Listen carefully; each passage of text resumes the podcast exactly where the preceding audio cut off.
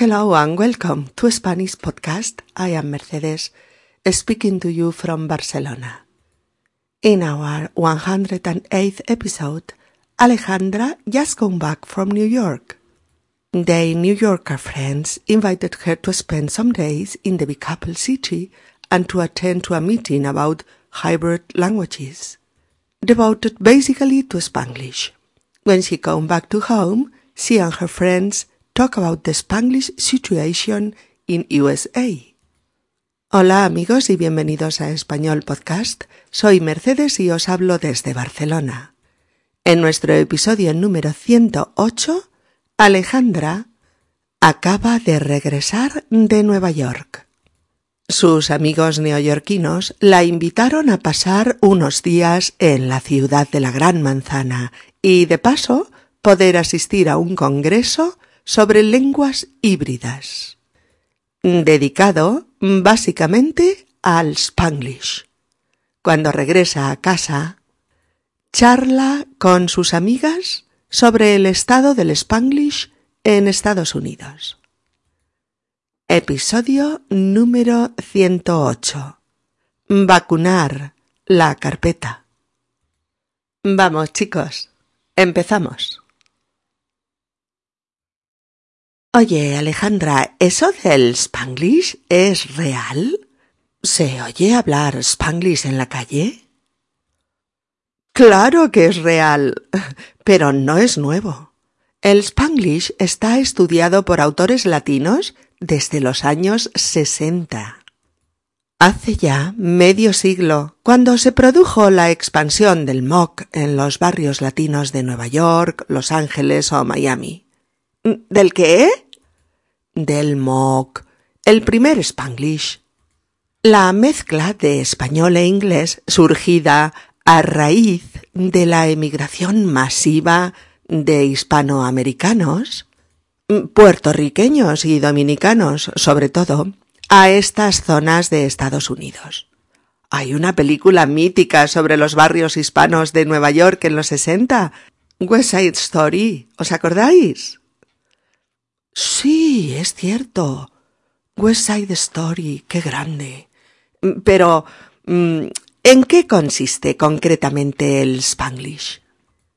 El Spanglish es la incorporación de anglicismos al español, o sea, eh, intercalar términos ingleses en las frases españolas.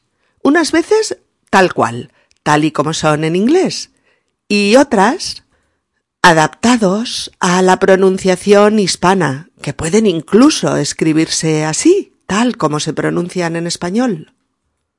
¿Ah, sí? ¿Es así? Palabras inglesas eh, sueltas, metidas en frases en español.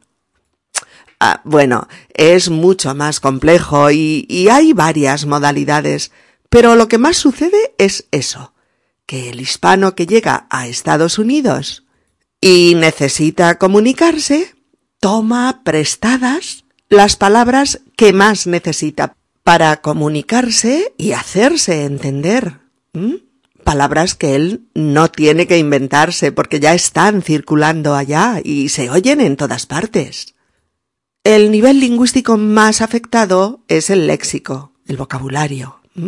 Es el típico fenómeno que pasa cuando hay dos lenguas en contacto.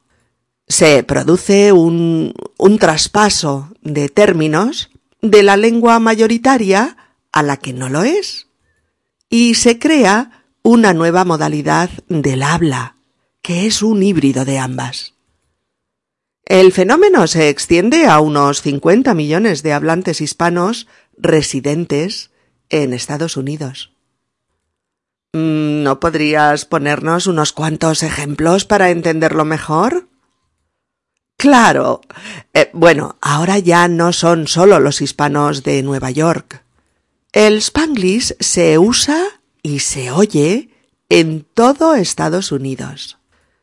Pero masivamente en Nueva York, California, Luisiana, Florida, bueno, en toda el área fronteriza entre Estados Unidos y México, mm, también en Texas, Nuevo México. aunque parece ser que también se oye mucho spanglish en Illinois, en Pensilvania o en Carolina del Norte.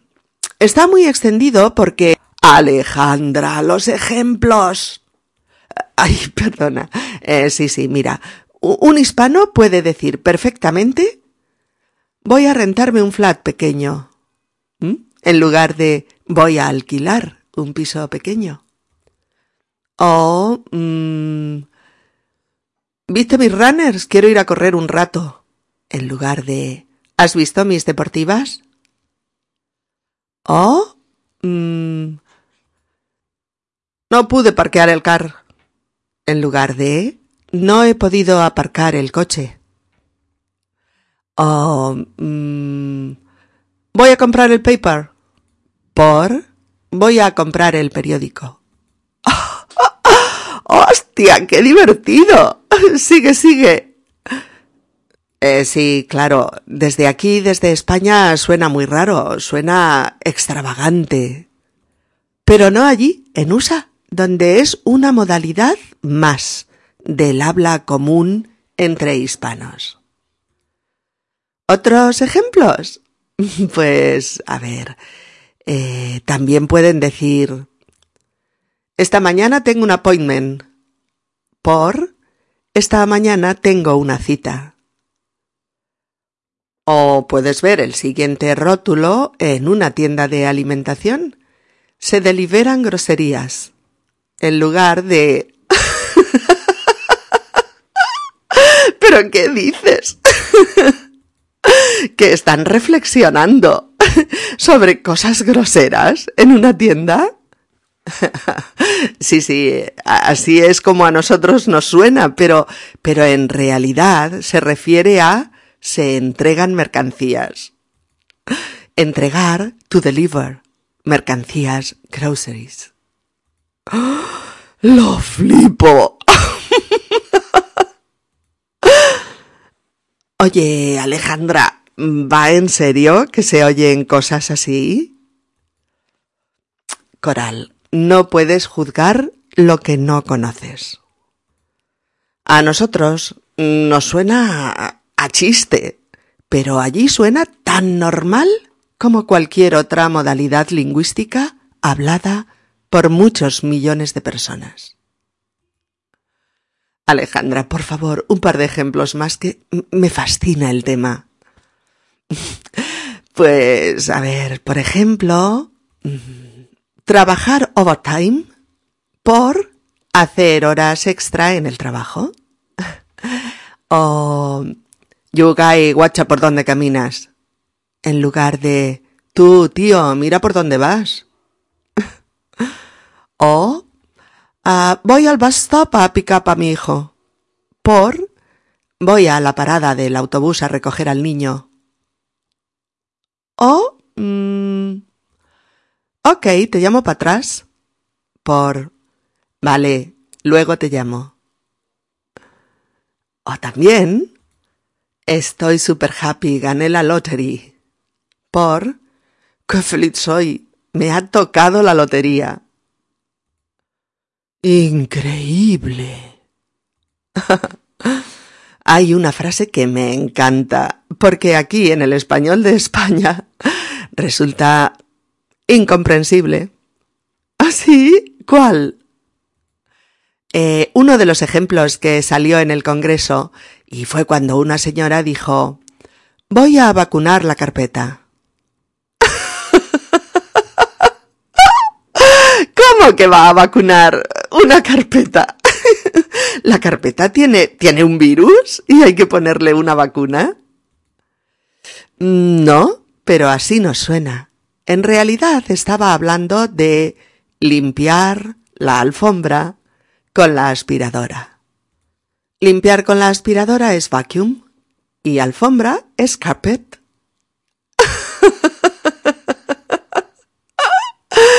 ¡Qué pasada!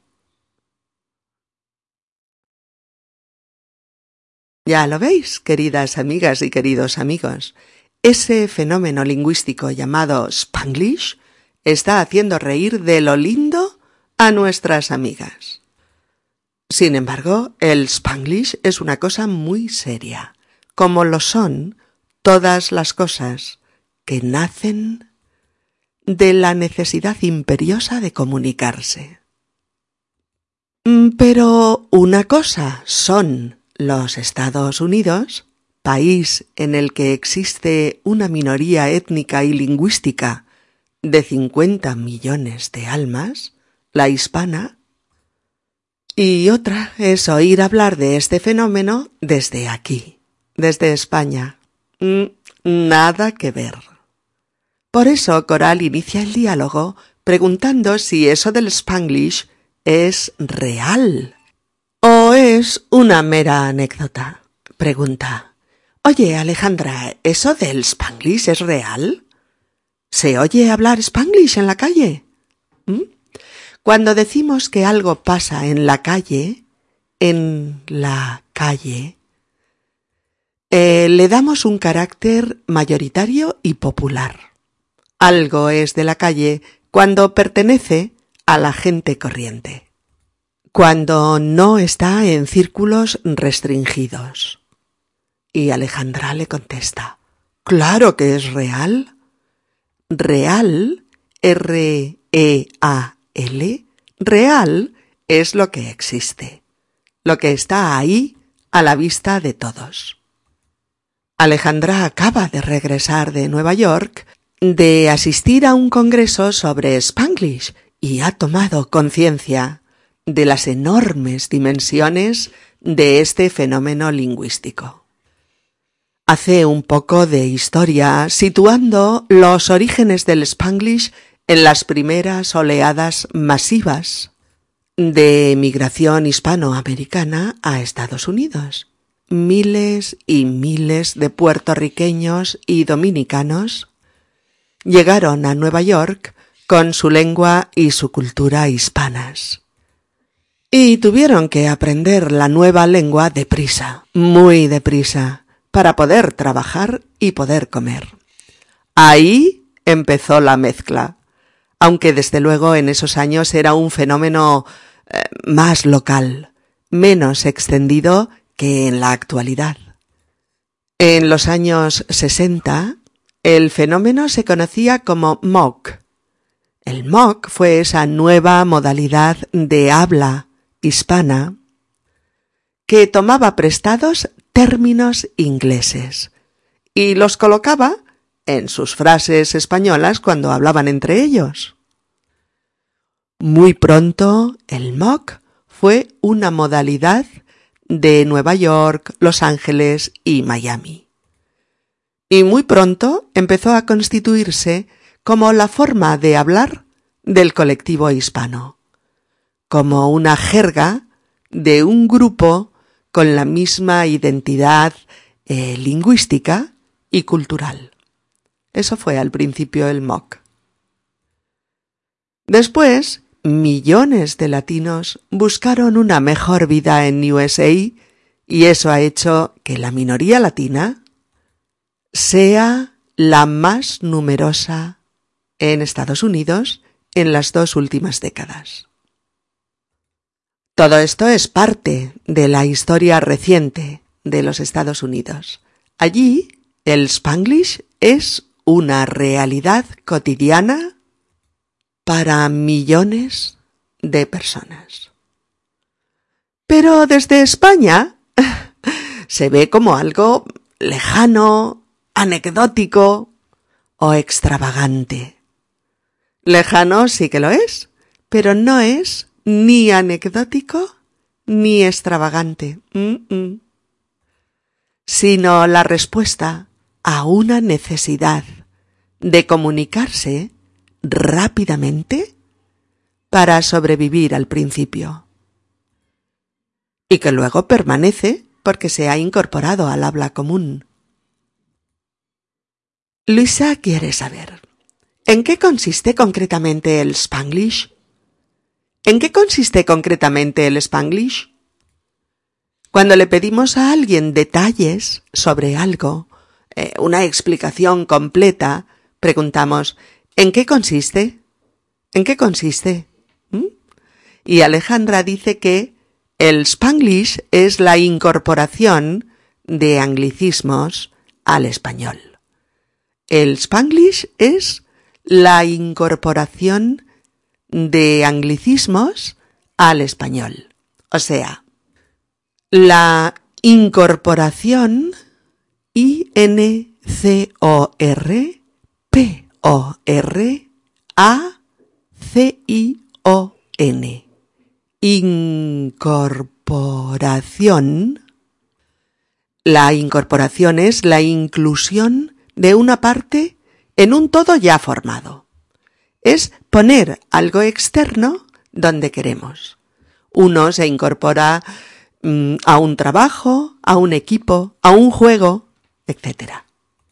Y los anglicismos A N G L I C I S M O S anglicismos los anglicismos son palabras inglesas que se usan con normalidad, incluidas o incorporadas al español, en este caso al hispano que se habla en, en USA.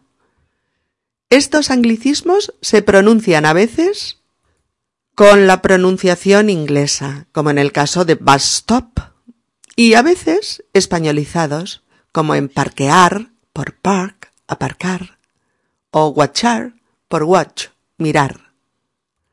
Alejandra lo explica diciendo que, diciendo que el hispano que llega a USA y necesita comunicarse toma prestadas las palabras inglesas que más necesita para comunicarse y hacerse entender. Palabras que no tiene que inventar porque ya están circulando allá y se oyen en todas partes. ¿Mm? Detengámonos un momento en tomar prestadas. Tomar prestadas las palabras inglesas que necesita para comunicarse y hacerse entender. Eh, tomar algo prestado es hacer uso de algo que no es tuyo, usar algo que no te pertenece. En muchos casos eh, significa además que tienes que devolver lo que tomas prestado, que tienes que retornarlo a quien pertenece. Eh, se usa así. Prestar, por ejemplo, prestar dinero. ¿Me prestas 50 euros que estoy sin blanca?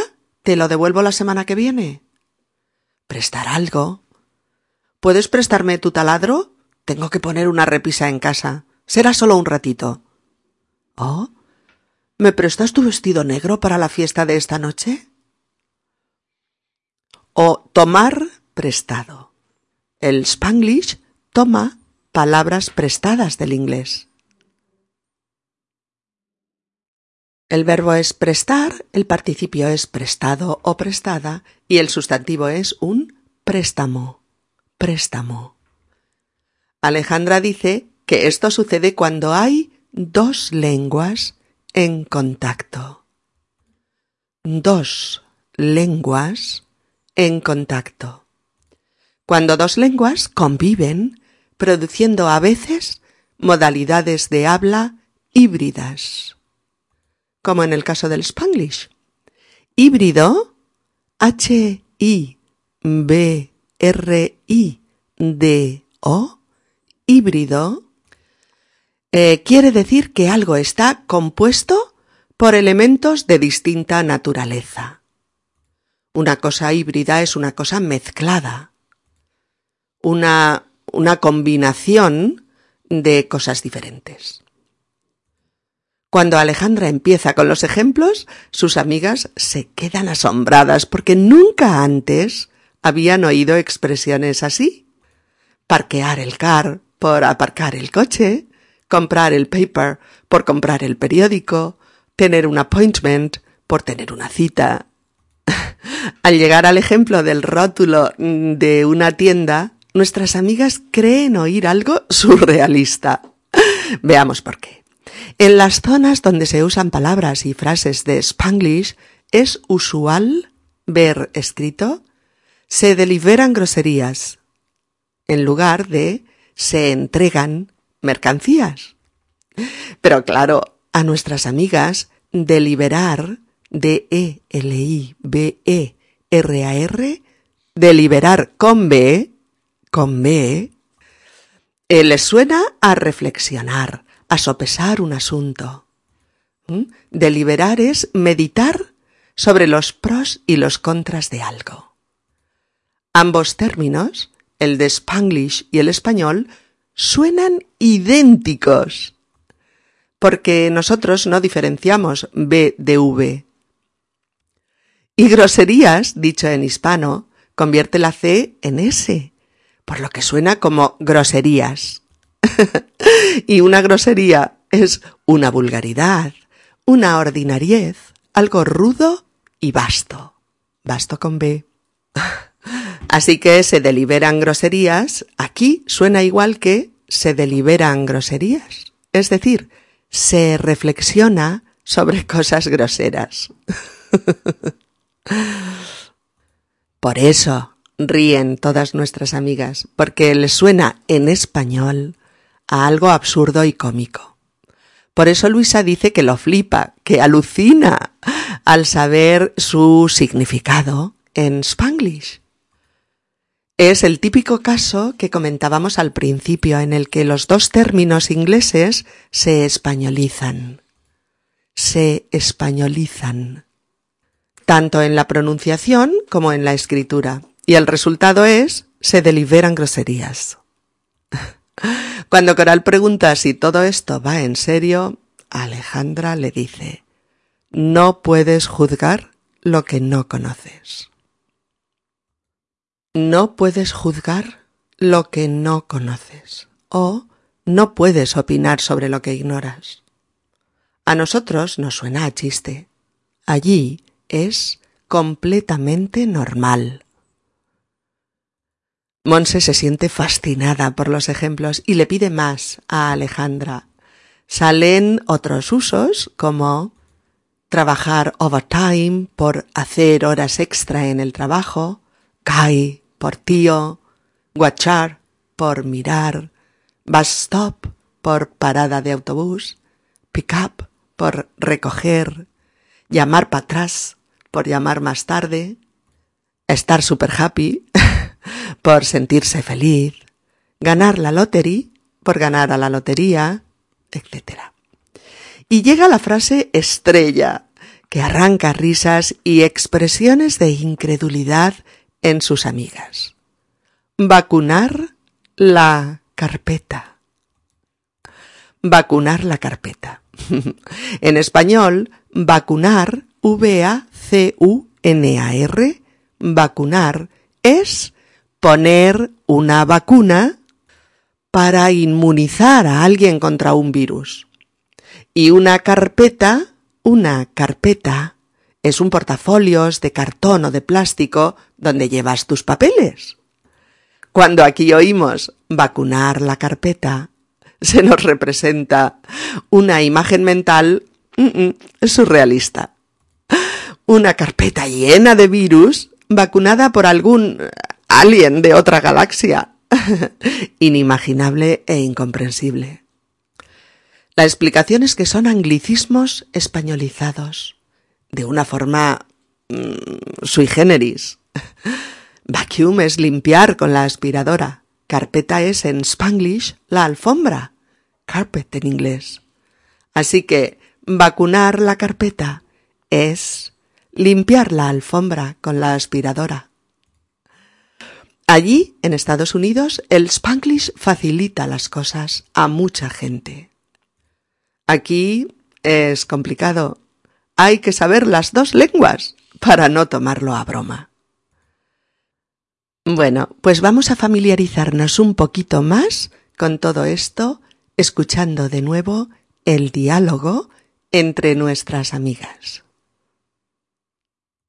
Oye, Alejandra, ¿eso del Spanglish es real? ¿Se oye hablar Spanglish en la calle?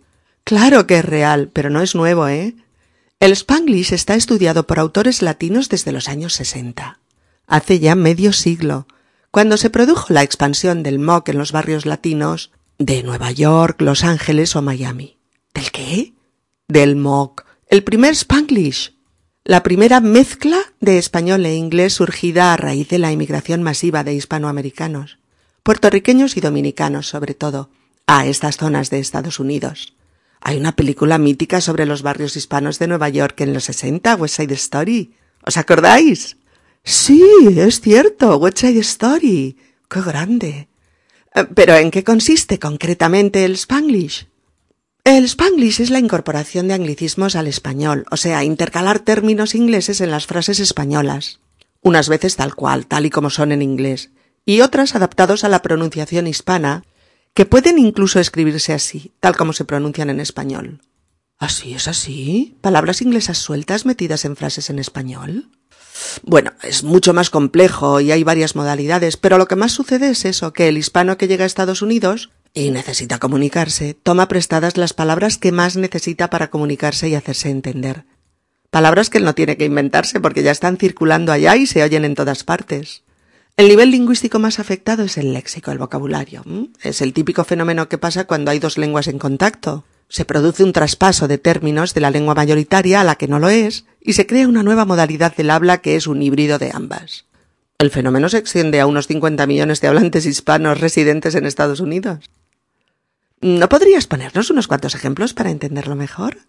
Mm, claro, bueno, ahora ya no son solo los hispanos de Nueva York, ¿eh? El spanglish se usa y se oye en todo Estados Unidos pero masivamente en Nueva York, California, eh, Luisiana, Florida, bueno, en toda el área fronteriza entre Estados Unidos y México, mm, también Texas, Nuevo México, aunque parece ser que también se oye mucho spanglish en Illinois, en Pensilvania o en Carolina del Norte. Está muy extendido porque Alejandra, los ejemplos. Ay, perdona. Eh, sí, sí, mira, un hispano puede decir perfectamente voy a rentarme un flat pequeño en lugar de voy a alquilar un piso pequeño. ¿O oh, viste mis runners? Quiero ir a correr un rato en lugar de ¿has visto mis deportivas? O no pude parquear el car en lugar de no he podido aparcar el coche. O voy a comprar el paper por voy a comprar el periódico. ¡Hostia, qué divertido! sigue, sigue. Sí, claro, desde aquí, desde España suena muy raro, suena extravagante, pero no allí en USA, donde es una modalidad más del habla común entre hispanos. Otros ejemplos, pues a ver, también pueden decir, esta mañana tengo un appointment por esta mañana tengo una cita. O puedes ver el siguiente rótulo en una tienda de alimentación. Se deliberan groserías en lugar de ¿Pero qué dices? ¿Que están reflexionando sobre cosas groseras en una tienda? sí, sí. Así es como a nosotros nos suena, pero en realidad se refiere a se entregan mercancías. Entregar to deliver mercancías groceries. Lo flipo. Oye, Alejandra, ¿va en serio que se oyen cosas así? Coral, no puedes juzgar a lo que no conoces. A nosotros nos suena chiste, pero allí suena tan normal como cualquier otra modalidad lingüística hablada por muchos millones de personas. Alejandra, por favor, un par de ejemplos más que me fascina el tema. Pues, por ejemplo, trabajar overtime, por hacer horas extra en el trabajo, o you guy, guacha por dónde caminas, en lugar de tú, tío, mira por dónde vas.